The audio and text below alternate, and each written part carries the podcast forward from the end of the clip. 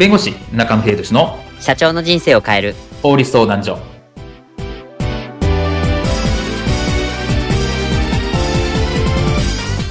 こんにちは。弁護士の中野秀俊です。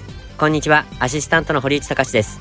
この番組は IT 専門の弁護士中野秀俊がこれはすぐに使える法律主に企業法務の知識を分かりやすくそしてちょっとコミカルにお伝えする番組です。よろしくお願いいたします。今回のテーマは実は怖い。レターオブインデントを曖昧にしてはいけない。2つの理由。レターオブインデントという言葉を聞いたことありますでしょうか？契約交渉の方向性をすり合わせていく。とかそれから方向性を明示させていく際にこのレターオブインデントというのは作られるんですがこのレターオブインデントを甘く見てしまうと実は痛い目に遭ってしまいます。では今回レターオブインデントについてこういったシーンはありませんでしょうか？おーいこの前のタグッチー工業様の件。交渉の結果はどうなった？まだお返事を聞いていません。電話しますね。おいおい頼むよ。お俺に電話ああ後輩のあいつからだ。もしもし？ん？かぶったなもう一度。もしもし？もしもし？おおどうもどうもああ、お世話になります。タグッチー様。あの、先日の件、お返事いかがでしょうか？あその件いやわかんないよ。え？そ先日のお見積もり、契約の方向はお互い取り決めましたよね。後日にお返事しますっていただいていましたが、あれ？そんなこと言ったっけ？あの、レターオブインデントにも記載しましてお渡ししていましたが、え？パイレーツ・オブ・カリビアン？レターオブインデントですよ。お渡ししていましたよね。ああ、そっちじゃないか。あ、もしかしてコスプレアイドルの生田の翔子ちゃんか？あれは見てないな。あの、お渡ししていたはずですが、だから見てないって。いやいや困ります。私、控え持っているんですから。見てないってな、見てないって。なんで俺が生田の翔子を見るんだよ。あの子俺のタイプじゃねえって。証拠あるんですから。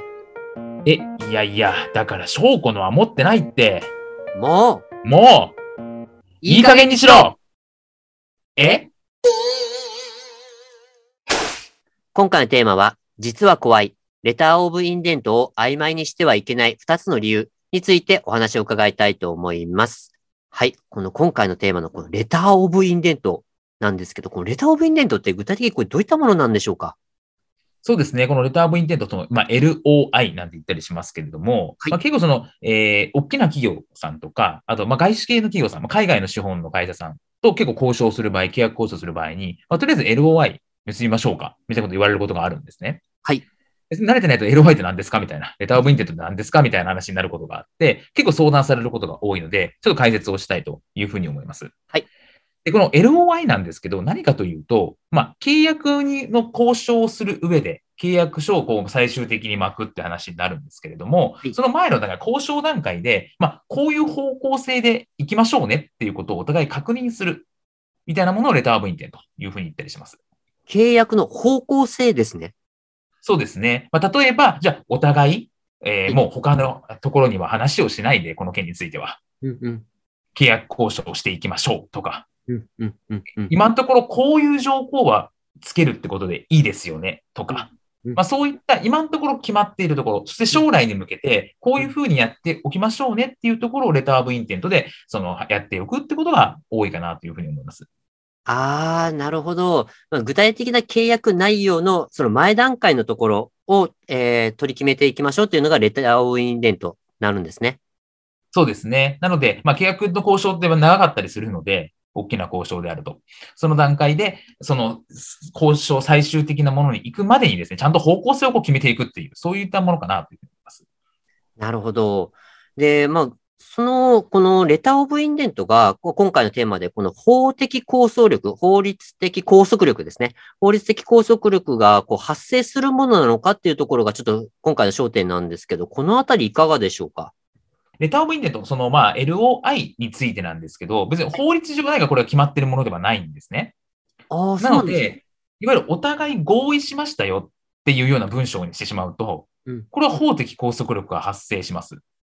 ですよね。はい。はい。なので、あの、まあ、契約書のところでも言ったんですけど、契約書のタイトルとかはどうでもいいので、ええレターオブインテントって書いてあって、これこれこうしますよ、みたいなのが書かれていた場合には、それは法的拘束力を持っちゃう可能性があるんですね。はい。なので、仮に、じゃあこれ法的拘束力は持たせたくない。うんっていうふうな場合については、その旨を明記するっていうことが必要になります。なるほど。法的拘束力は、これはありませんよっていうところを、レターオブインデントに書かなきゃいけないっていうところですね。そうですね。まあ、冒頭のところで、まあ、これはお互いの方向性を確認するためのもので、法的拘束力はありませんよ、みたいなですね。まあ、うんそういうようなこと、法的拘束がないんですよってことが分かるようにしとかなきゃいけないってことがあります。なるほど。じゃあ、この記載がなかったときに、その、まあ、要は、あの、レターオブインデントを交わした後に、こう、なんかトラブルがこう発生しそうな、ような感じが、なんかイメージがあります。そうですね。なので、まあ、その法的拘束力を持たせたくない場合は法的拘束力を持たせないってことを書いておく。それは、今おっしゃったように、その契約が締結されなかったときに問題になることが多いので、それをきちっと書いておくってことがまず大事になりますと。うんで、まあ、仮にですね、例えばじゃあその契約直前で契約を打ち切った場合、はい。一方的にですね、その場合どうなるのかっていうこと相談もよく受けるんですけど、はい。これはやっぱりその契約の、もう契約がもう最終段階で契約を結ばれるよと言った段階で一方的に、まあ、破棄してしまうと、それは損害賠償の対象になったりします。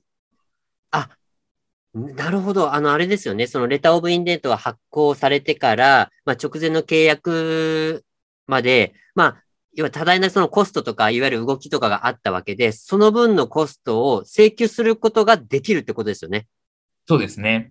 なので、まあ、契約に至ってないからといって、契約交渉、まあ、そ結構煮詰まった時の契約交渉を一方的に破棄してしまうと、損害賠償の対象になるよっていうところは注意が必要かなと思います。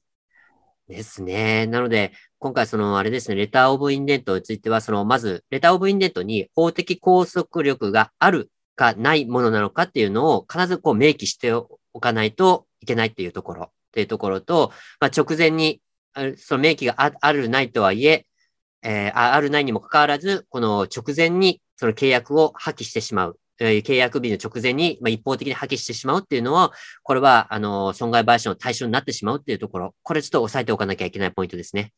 そうですね。2022年1月1日は、おかげさまでオンエア100回スペシャル番組大放送。その名も、弁護士中野秀俊の2022年ここが変わるよ未来法律相談所番組100回記念新年スペシャル社長の人生を変える法律相談所、新年一発目は、なんとオンエア100回目。これを記念しまして、お正月早々スペシャル番組をオンエアいたします。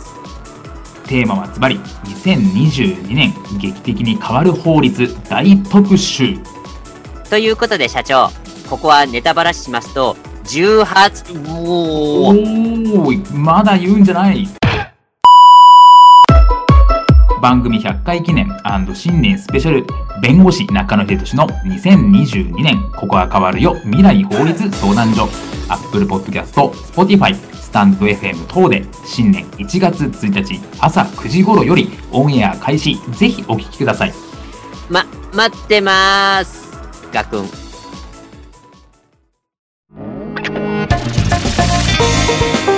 今回の弁護士中野秀俊の社長の人生を変える法律相談所はお役に立てていただけましたでしょうか？企業活動において気がつかないうちに違法になっていることやちょっとした法律の知識があれば一気に打開できるそんな法律のエッセンスをご紹介していきますのでこの番組をフォローいいねをお願いいたします。よろしくお願いいたします。ではまた次回をお楽しみに。ありがとうございました。ではまた